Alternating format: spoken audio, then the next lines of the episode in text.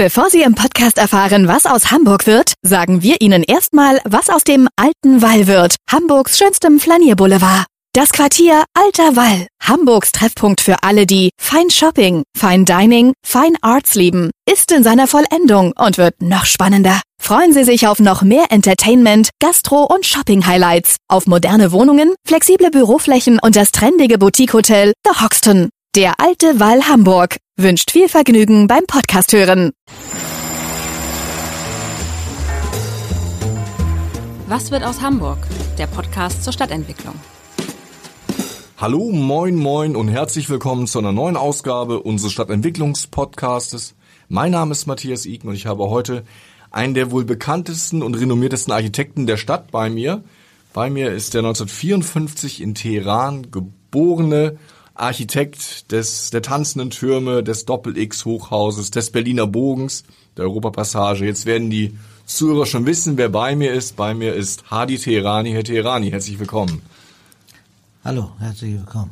Ja, schön, dass Sie die Zeit gefunden haben, hier im Podcast ein bisschen über Hamburg und seine Bauten zu plaudern. Sie kennen das ja schon, die ersten fünf Fragen gehen immer so ein bisschen eine Schnelleinschätzung der Stadt. Und Sie als gebürtiger Teheraner, welche Stadt auf der Welt ist denn Ihre Lieblingsstadt? Meine Lieblingsstadt ist natürlich Hamburg, sonst würde ich hier nicht wohnen. Und äh, hier bin ich aufgewachsen und äh, hier habe ich quasi meinen Lebensmittelpunkt. Haben Sie einen Lieblingsstadtteil in Hamburg? Ja, da muss ich auch wieder sagen, da wo ich selbst wohne, in Uhlenhorst, Winterhude, das ist äh, ein schöner Stadtteil, das ist eine gute Mischung. Äh, an der Alster haben wir schön den äh, Sonnenuntergang zur Westlage und äh, viele junge Leute in, äh, in, in Winterhude, gute Restaurants. Man hat alles, was man braucht. Ist in einer Viertelstunde am Flughafen, in zehn Minuten in der Innenstadt, äh, kann um die Alster einmal siebeneinhalb Kilometer gehen, jeden Morgen, was ich jeden Morgen tue. Und, Laufen oder joggen? Ich laufe, ich, ich gehe ich mehr, gehe. als ich mhm. laufe. Früher bin ich gejoggt, aber irgendwie äh, seit Corona äh, kann ich nicht mehr laufen richtig.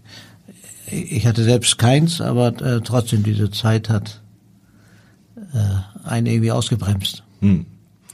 Haben Sie einen Lieblingsort in Hamburg, wo Sie sagen, hier ist es besonders schön? Äh, es gibt natürlich einige Lieblingsorte und äh, zwei davon habe ich mir selbst ausgesucht. Einmal da, wo ich wohne, äh, am, an der Alster, wo ich dann den Blick aufs, äh, äh, auf die Alster habe, die Segelboote zuschauen kann oder eben äh, an der Elbe, wo äh, mein Büro ist, an der großen Elbstraße am Elbberg Nummer 1. Äh, fantastische Blicke auf das Tun und äh, Passieren, was in Hamburg so kommt. Äh. Die Frage nach dem Lieblingsgebäude fällt Ihnen wahrscheinlich nicht schwer, oder? Äh, und es ist schwierig, wenn man so viele eigene Kinder hat, zu sagen, das ist das Schönste.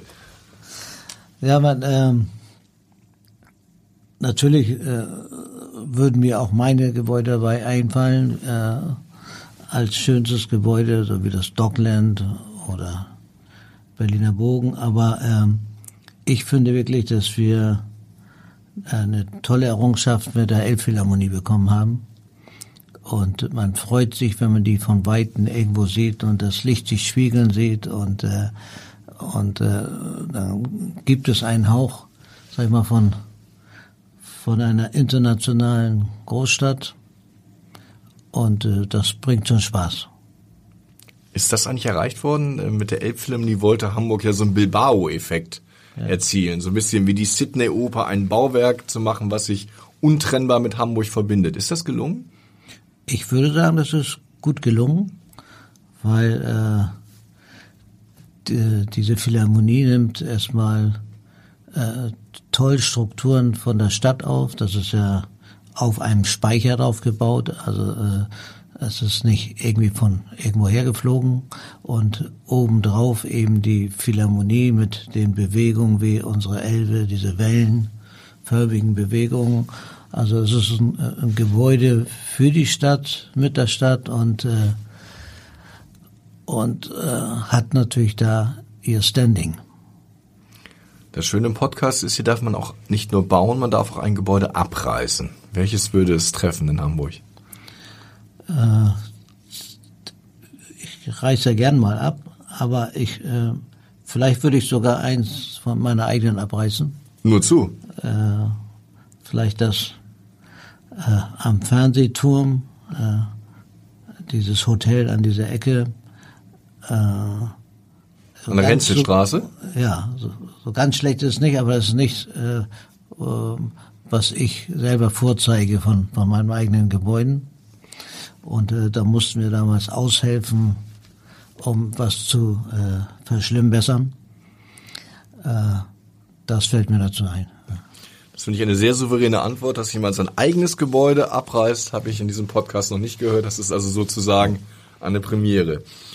Herr Teheran, ich habe gelesen, Sie sind 1954 in Teheran geboren, dann in einem Hofhaus groß geworden. Wie muss ich mir das vorstellen? Dieses Gebäude hat Sie ja stark geprägt. Ja, klimabedingt und auch äh, gesellschaftlich bedingt gibt es äh, im, im Iran ja immer Häuser mit hohen Mauern und man hat einen Hof in der Mitte, ein Wasserbecken und das äh, äh, in so einem Gebäude bin ich auch groß geworden. Das gehörte meinen Großeltern. Und äh, mit einer großen Tür, da gibt es zwei, äh, nicht Klingeln, sondern äh, was man früher hatte, wo man dran klopft. Und da gibt es äh, äh, zwei davon. Eins, was die Frauen benutzen, eins, was die Männer benutzen. Das war immer lustig, wenn die Frauen klopfen, dann äh, dann ist alles gut. Wenn, wenn Männer klopfen, dann haben die Frauen sich dann äh, doch ihren Kopftuch aufgezogen, um, äh, um das zu erkennen. Und diese Hofhäuser waren alle so aus äh, einem tollen Backstein, persischen Backstein, und mit Erkern aus Holz und äh, hatten wirklich eine tolle Atmosphäre. Also eine, eine Wärme hat einen da umgeben. Stand immer ein, ein kleiner Baum da drin und dieses Wasserbecken, wo ich natürlich immer als Kind drumherum gelaufen bin. Äh, das sind gute Erinnerungen. Und dann der Umzug nach Hamburg war wahrscheinlich auch architektonisch eine starke Veränderung. Ich, ich war sechs Jahre alt, ich konnte gar nicht mitentscheiden. Mein, mein Vater war reiselustig. Der ist losgefahren und hat in Hamburg erst angehalten. Und, äh, so kam es, dass wir dann hier gestrandet sind. Und das waren wahrscheinlich am Anfang schon harte Jahre, oder? Wenn man so aus dem doch eher südlichen äh, Iran, Persien damals äh, ins doch sehr norddeutsche, nordeuropäische kühle Hamburg kommt. Ja, für uns Kinder nicht. Die Kinder nehmen das, wie es kommt. Das merkt man als Kind so gar nicht. Ich, was ich nur gemerkt habe, ich musste plötzlich zur Schule, kam in eine Klasse mit 30 schreienden Kindern und ich äh, habe kein Wort verstanden. Äh, aber das geht schnell vorüber. Man, äh, man lernt da ganz schnell und, äh, und merkt gar nicht, dass man, was eigentlich passiert ist. Es ist eher für die Eltern schwieriger, wenn die in eine, äh, in ein neues Land kommen mit einer anderen Sprache, anderen Menschen und äh, wie sollen sie da bestehen? Äh, da sind, glaube ich, die Fragen, wenn man älter ist, größer als wenn man ein Kind ist. Und wann entstand dann der, der Wunsch, Architekt zu werden? Sie hatten ja auch überlegt Grafikdesigner, glaube ich. Ja, das kam so, weil ich äh, habe natürlich nur mit Mühe und Not mein Abitur geschafft, äh, weil ich nicht der fleißigste war und äh, wusste dann nicht genau, was ich machen soll und habe dann ins Zeugnis geschaut, habe gesehen, shit, du kann, irgendwie kannst du ja gar nichts. Und dann habe ich aber eine gute Zensur entdeckt, die war für Kunst. Habe ich gedacht, vielleicht musst du was Künstlerisches machen. Habe mich für Werbegrafik beworben in Hamburg und für Architektur in Braunschweig Und dann musste natürlich der Groschen entscheiden, wo es hingeht. Und er fiel dann auf Braunschweig mit der Architektur. So kam es, dass ich dann dort studiert habe. Und nie bereut? Ich habe es nie bereut. Äh, ich würde es immer wieder so machen, weil irgendwie tauge ich auch nicht für andere Sachen, aber äh, hier fühle ich mich zu Hause. Mhm. Es gab ja mal eine Zeit, da äh, haben sie quasi fast im Monatsrhythmus hier in Hamburg Häuser gebaut. Gerade so um die Jahrtausendwende mhm. hatte man den Eindruck, also halb Hamburg wird von Ihnen und Ihrem Büro Boote Richter Teherani quasi neu geplant. Das ist jetzt, äh, wenn man so insgesamt guckt, wieder ein bisschen weniger geworden. Sie machen auch viel im Ausland. Hat Hamburg nicht mehr so die Relevanz für Sie oder ist es Zufall gewesen? Na, das liegt einfach äh, in der Sache, als wenn du jetzt quasi als Newcomer entdeckt wirst, dann wirst du begossen und groß gemacht. Und irgendwann, wenn du zu groß bist, dann, sagt, dann musst du wieder eingedämmt werden, dann läuft da nicht und dann orientierst dich um und äh, wir arbeiten ja in ganz Deutschland, im Ausland, überall.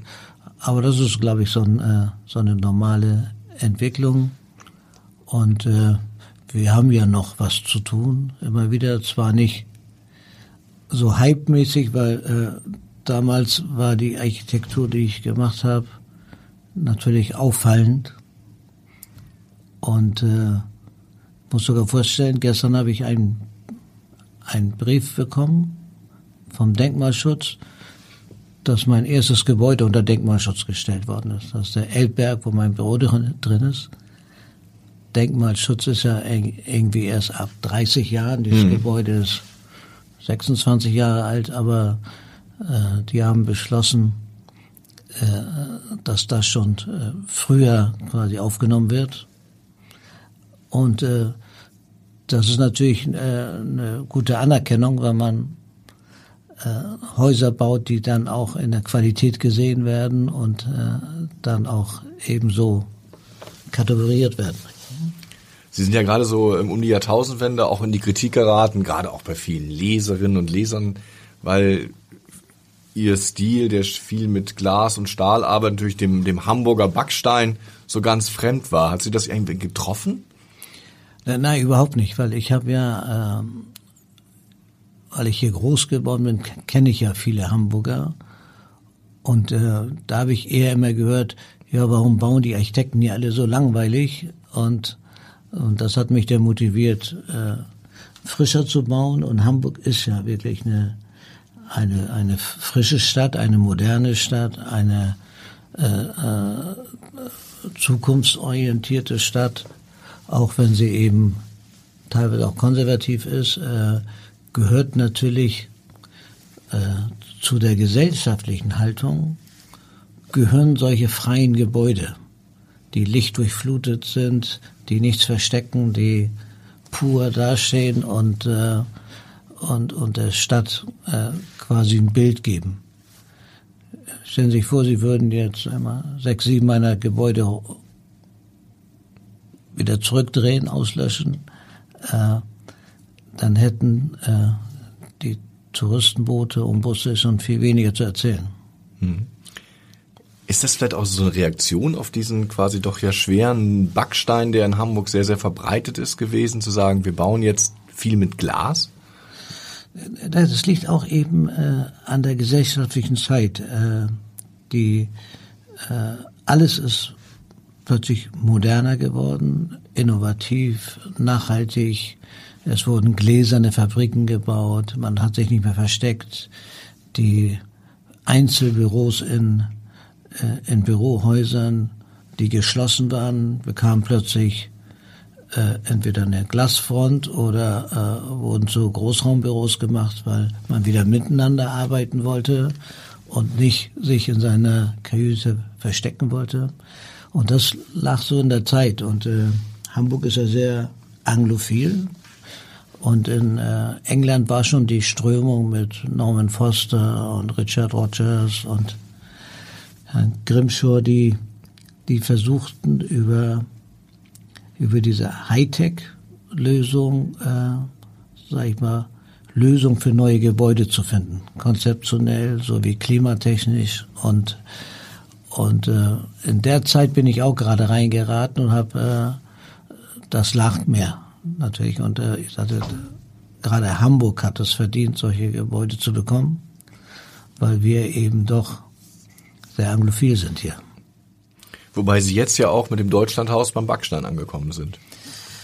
Ja, das ist, äh, man muss sich dann manchmal natürlich auch äh, äh, den Aufgaben stellen und äh, dort am Gänsemarkt mit dem Schuhmachergebäude und diesen weiteren Gebäude ist natürlich ein Ensemble.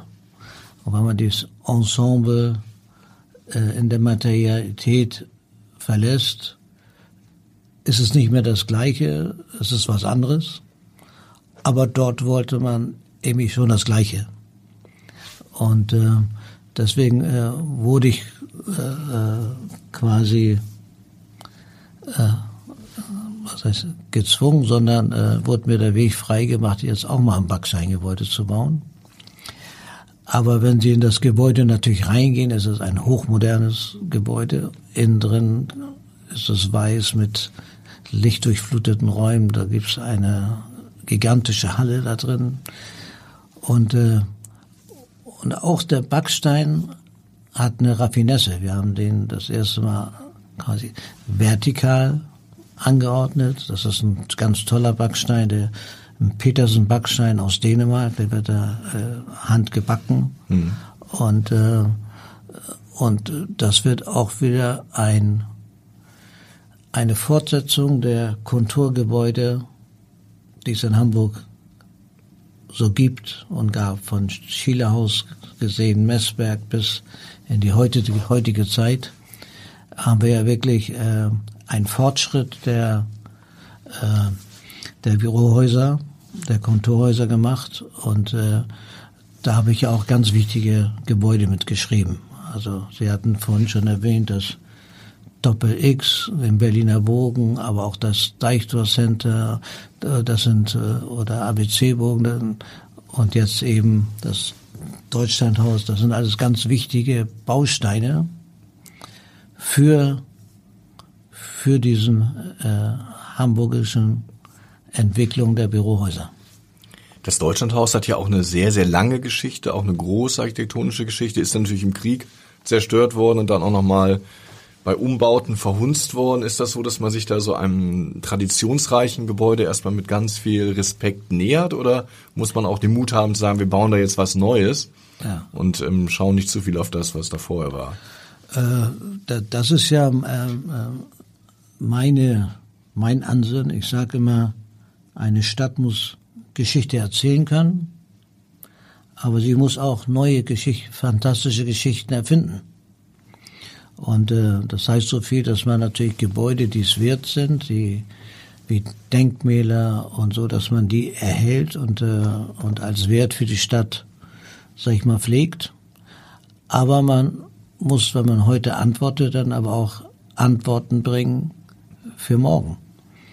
Und äh, das ist so mein Motto, wie ich arbeite. Und bei diesem Deutschlandhaus war das eigentlich viel mehr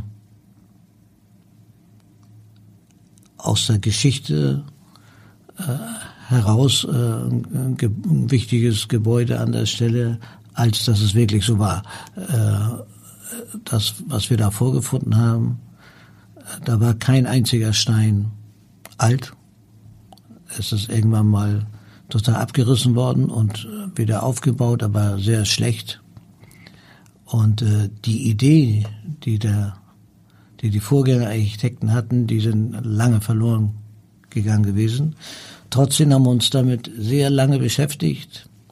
Auch im Deutschlandhaus selber werden nachher überall äh, äh, Plakate und Bilder von, von der Historie gezeigt, so dass das immer für die, für die äh, Bürger lesbar ist und auch die Entwicklung lesbar ist. Sie sagten eben, dass äh, eine Stadt auch neue Geschichten, faszinierende Geschichten erzählen muss. Ist das Hamburg der 20er Jahre eine gute Geschichtenerzählerin oder eher ein bisschen langweilig geworden? Ja, gerade äh, gerade dieses Deutschlandhaus, was damals stand, man muss sich vorstellen, äh, die Straße sah ja nicht so aus, wie sie jetzt aussieht, äh, dieser Dammtorwall, sondern äh, das war eine engere Straße. Da standen dort, wo das Deutschland aussieht, ganz schöne alte Fachwerkhäuser. Die sind damals natürlich gefallen, weil man die Straße verbreitert hat, äh, anders gedacht hat und die Architekten des Deutschlandhauses da haben sich viel mehr orientiert an, äh, an Piccadilly Circus, an der äh, Geschwindigkeit. Die haben überall Schriften auf dem Gebäude gehabt, um bisschen die Modernität zu zeigen, haben ein schwebendes Gebäude gehabt, ein horizontal gegliedertes, also kein Gebäude, was mit den Beinen richtig auf dem Boden steht, sondern äh, äh, da gab es diese modernen Ansätze. Und äh, äh und das wird dann natürlich dort äh, ganz, äh, ganz gut gezeigt, aber jede Woche verändert natürlich. Und wir, wir tun das ja alle für eine bessere Zukunft. Wir wollen nachhaltige Gebäude haben, Gebäude, die weniger Energie verbrauchen, die äh, die nächsten 50 Jahre standhalten. Und dann äh, passiert das, dass manchmal Häuser fallen oder eben aufwendig renoviert werden äh, aber nur so ist eine Stadt interessant. Eine Stadt, die sich nicht verändern kann, ist uninteressant. Mhm. Ja, wir haben das ja gesehen, in diesen 20er Jahren des 20. Jahrhunderts hat Hamburg ja geschafft, unter extrem schwierigen Bedingungen, Inflation, später Weltwirtschaftskrise, mit den Kontorhäusern Bauten zu schaffen, die ja. sogar zum Weltkulturerbe geworden sind. Ja. Da stellt sich mir heute, 100 Jahre später, die Frage, hat Hamburg heute auch den Drang oder überhaupt die Fähigkeit, also solche Bauten zu schaffen und so Geschichten zu erzählen? Äh, ja, natürlich. Wir haben immer die Chance und äh, und äh, jetzt ist die Chance noch größer als damals. Es ist sehr viel Geld in der Stadt. Wir können uns viele tolle Sachen leisten. Äh, man muss es nur initiieren. Und äh, eins haben wir ja bekommen, das ist die Philharmonie. Vorher hieß es, diese sieben Kirchtürme, die man sieht in der Perspektive, die dürfen überhaupt nicht gestört werden. Und mit der Philharmonie ist plötzlich was dazugekommen. Und ich finde, wenn man was Schönes dazu gibt, dann ist es eine Weiterführung, als wenn man sagt, man friert es ein, wie es mal war. Wir, wir leben nicht so wie vor 100 Jahren. Wir, wir sind andere Menschen jetzt als damals und äh, bewegen uns anders und äh, das ist die Evolution. Haben wir es mit der Hafen City geschafft, wirklich also eine Geschichte zu erzählen? Ich erinnere mich an ein frühes Interview, das haben Sie, glaube ich, dem Spiegel gegeben unter der Zeile irgendwie Würfelhusten, Würfelhusten am Wasser. Da galten Sie dann als Hafen City Kritiker. Würden Sie das, äh, wie würden Sie heute die Hafen City bewerten? Fast vollendet. Die, die, die Hafen City ist eigentlich äh, wir haben ja die als schöne, alte, kräftige Speicherstadt, die wirklich äh, architektonisch Maßstäbe setzt und auch zu tun hatte mit dem Ort. Das heißt, wir haben eine Wasserstraße, wo angeliefert worden ist in die Speicher und, und dann gab es eine Straße für Autos, wo es dann weiter transportiert worden ist. Und äh, diese Spannung zwischen Gebäude und Wasser ist da ganz stark zu spüren. Das ist äh, das ist die Kraft. Und äh, ebenso ist es auch in Venedig und in solchen Wasserstädten. Oder auch bei uns, äh, wenn man die Poststraße entlang geht und so. Und äh, bei der Hafen City hat man aber ein anderes Konzept gewählt. Da hat man gesagt, äh, man muss am Wasser überall herumlaufen können und äh, und hat dann sich entschieden, kleine Häuser nebeneinander zu bauen und jedes Haus von einem anderen Architekten und und da muss man natürlich auf das letzte Bild dann warten, dass es dann vielleicht doch wieder zusammenpasst. Manchmal passen manche Häuser nicht ganz zusammen, aber das gab es früher natürlich nicht. Früher hat man in einem Stil gebaut, kraftvoll und äh, aber das ist nicht das, was wir gesellschaftlich heute sind. Und ich habe mich damals bezogen auf den Kaiser Kai, da ist eine sehr enge Bebauung und, äh, und jedes Haus hat sich da eben hin und her gewürfelt. Äh, vielleicht habe ich deswegen da auch weniger Aufträge bekommen, weil ich das mal gesagt habe. Dort gehörte natürlich auch ein besserer Boulevard hin, also direkt die Achse auf die Philharmonie. Da brauchst du eigentlich einen, großen einen Fußweg dahin, wo die Leute, wenn sie von der Philharmonie rausströmen, eigentlich hätte da die Straße unter die Erde gemusst.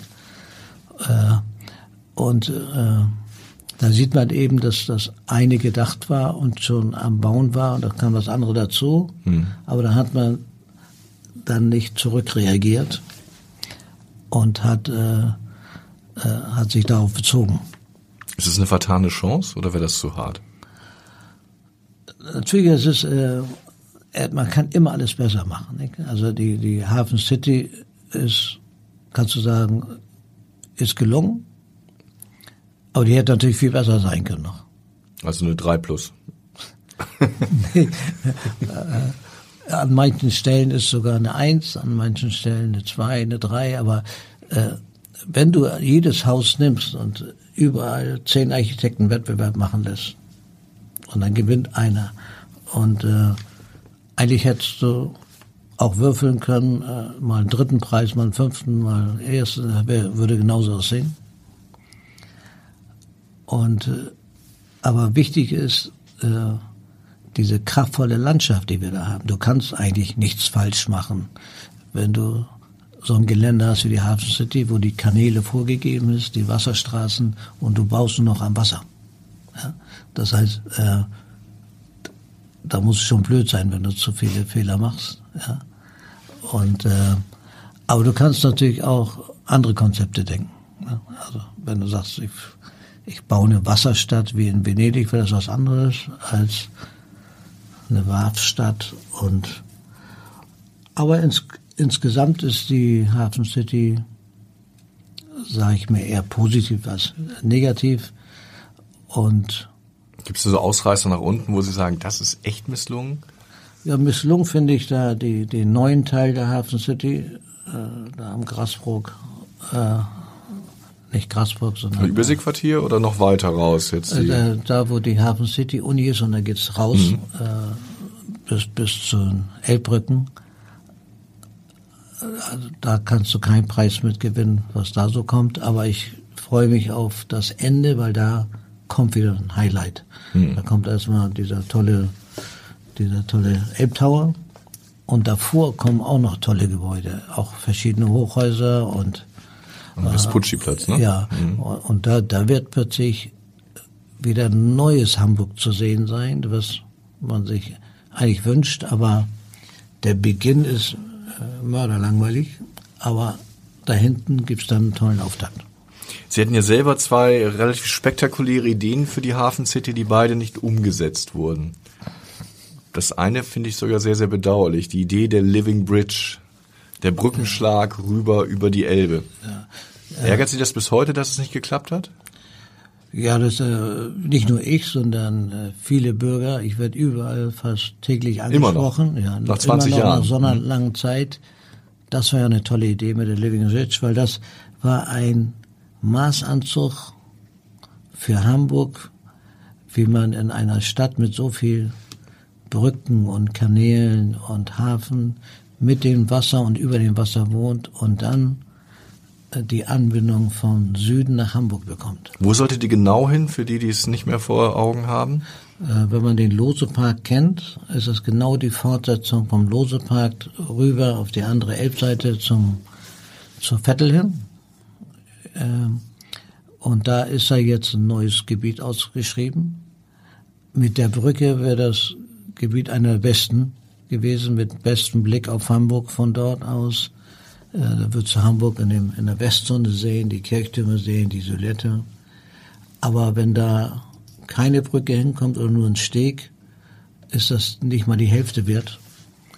Und man braucht eine urbane Brücke. Und das wäre die, die größte, die längste Living Bridge der Welt. Also was wie die Ponte Vecchio, aber in, in groß. Das wäre für Hamburg also der Brenner gewesen. Aber das, äh, die Stadt war ja auch nicht abgeneigt. Sie haben mich ja vier Jahre arbeiten lassen. Mhm. In den Koalitionsvereinbarungen stand sogar, dass die daran weiterarbeiten sollen. Aber da gab es zu der Zeit 2004. Ja, da gab es zu der Zeit viel Probleme mit der Elbphilharmonie, mit äh, mit der Teuerung und mit all solchen Dingen. Und dann hat man gesagt, äh, lieber uns das nicht ans Bein binden, falls äh, dort was schief geht oder so äh, und ein Investor das nicht schafft. Aber es ist noch immer akut. Also man, wir können Hamburg ja nicht als zwei Teile sehen, dass es da hinten Harburg gibt, Wilhelmsburg, Vettel, die ganze, die ganze Elbinsel und, und dann gibt's Hamburg, als ob das eine andere Stadt ist. Eigentlich muss man das so sehen, dass, äh, dass eben von Harburg bis Wilhelmsburg alles in die Innenstadt angebunden wird. Und das wird so mit der Brücke natürlich extrem gut hinbekommen und sogar als Highlight, so dass alle wirklich stolz werden. Würde das heute wirklich noch funktionieren? So das mit würde jetzt auch noch funktionieren. Nicht mehr die Länge, weil man den ersten Teil schon eine normale Autobrücke gebaut hat. Aber im zweiten Teil über, den, über die Elbe rüber würde das heute noch immer funktionieren. Und die Planungen sind in der Schublade? Die sind in der Schublade, also äh, braucht man nur bei mir anzurufen. Ne? Wie Aber teuer wäre das heute, wenn man es heute noch machen würde, so Pi mal Heute Daumen? wird sich das viel besser rechnen als damals. Damals war das ja eine Zeit, wo du noch mit 10 Euro Mieten gerechnet hast und das hätten heute viele gerne. viele Mieter. Genau. Und das hatten wir ja sogar vor. Wir hätten gesagt, wir bauen da 1000 Wohnungen drauf und da sollte ein großer Teil so nur 10 Euro Miete kosten. Und äh, das wäre ja so ein Deal gewesen zwischen der Stadt, dass, äh, dass man das der Stadt schenkt, diese Brücke, und diese Anbindung von, von der einen Seite auf die andere Seite. Und dafür bekommt äh, man eben das Grundstück.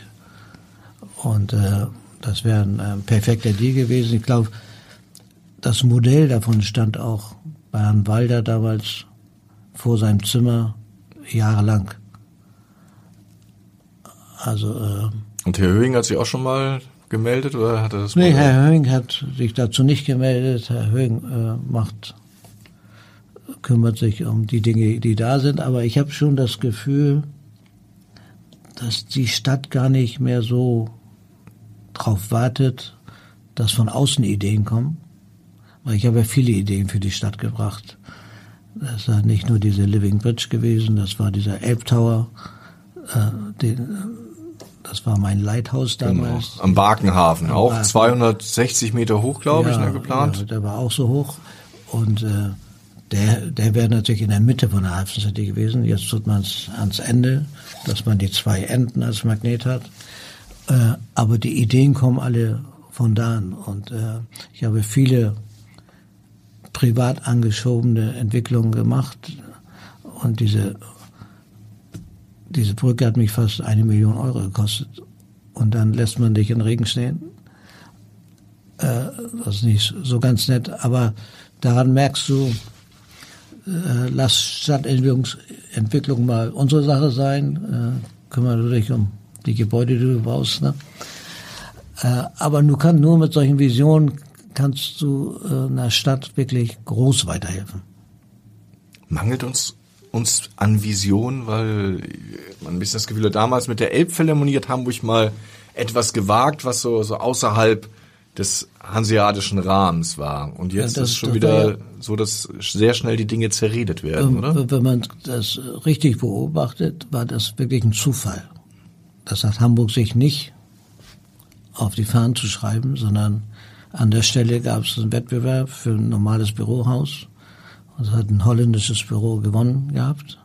Dann ist das irgendwie nicht weitergegangen und dann ist ein Privatmann, der ist zu Herzog de Meuron gefahren und hat so eine Studie gemacht, aber auch privat eine Studie und hat das die Stadt, der Stadt vorgestellt, so wie ich das mache.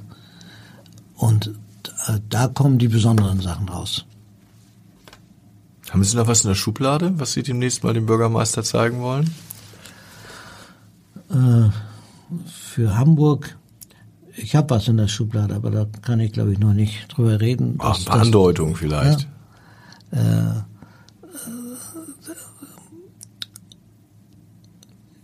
ich arbeite gerade an, an so tollen Ideen, äh, so ein bisschen für unsere Marken wie den HSV oder äh, Und er hat's nötig. Da habe ich äh, noch ein paar Ideen, die aber jetzt erstmal noch reifen müssen und noch nicht spruchreif sind und äh, da kann ich Ihnen nicht viel verraten. Äh, Schade. Aber wir arbeiten ja, sag ich mal, äh, fast weltweit. Wir machen jetzt auch viele China-Projekte, im Iran viele Projekte, in Europa, Österreich und in, naja. Also Hamburg hat jetzt nicht mehr die Relevanz, die es natürlich einstmals hatte für Sie, ne? Jetzt äh, doch, weil ich äh, mache mir ja immer Gedanken um Hamburg und äh, wenn man hier als Hamburger irgendwie aufwächst, kennt man natürlich auch die Hamburger. Wir wissen, wie die ticken. Das wissen vielleicht nicht alle aus der Behörde, aber äh,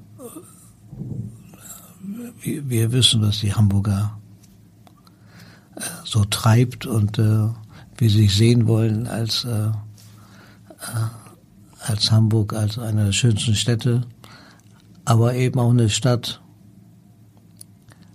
wo man komfortabel drin sein möchte. Und man will auch gar nicht so viel Aufruhr machen, aber es muss alles an der richtigen Stelle sein. Und es gibt ja einige Problempunkte, die wir jetzt erstmal lösen müssen.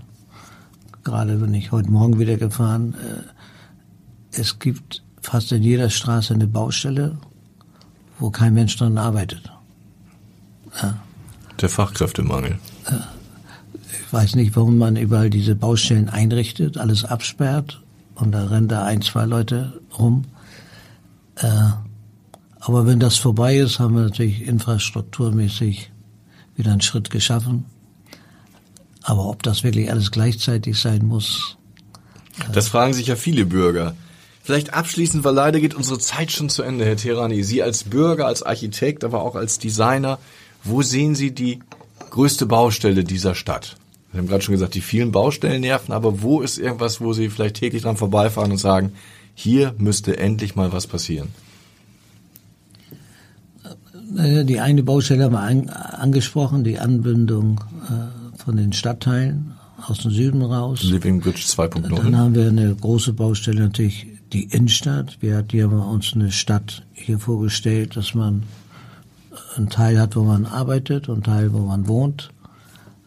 Das fließt jetzt zusammen und die Innenstadt, wenn man sieht, wenn jetzt große Kaufhäuser, wie es in anderen Städten auch so ist, aufgeben, äh, muss man natürlich eine Attraktion schaffen wir in den Innenstädten und wie repariert man das? Äh, wir müssen, sag ich, beim Deutschlandhaus müssen wir einen Teil Wohnungen bauen. Und mhm. also jeder Neubau hat auch ein paar Wohnungsanteile. Das ist eine Maßnahme, aber insgesamt ist das natürlich eine Aufgabe, die, die vor uns allen liegt. Also nach der Hafen City gilt es jetzt, die Innenstadt wieder genau. in den Fokus zu nehmen. Haben Sie da so einen besonderen Platz für die Attraktion? Also wo Sie sagen, hier ist der Ort, wo was passieren muss? Das ist der Hauptplatz. Ja, also, also ich, ich, ich könnte mir natürlich vorstellen, in diese Mönckebergstraße, jetzt wo sie auch äh, autofrei ist, äh, das könnte der Boulevard werden, wie eine Ramla in Barcelona oder wie, äh, da könnte so vieles passieren mit Wasserspielen, mit äh, so dass man wirklich äh, die Menschen dahin zieht und sagt, also in diesem Boulevard musst du gehen. Äh, aber ich weiß nicht, wie die Planungen äh, dafür vorgesehen sind.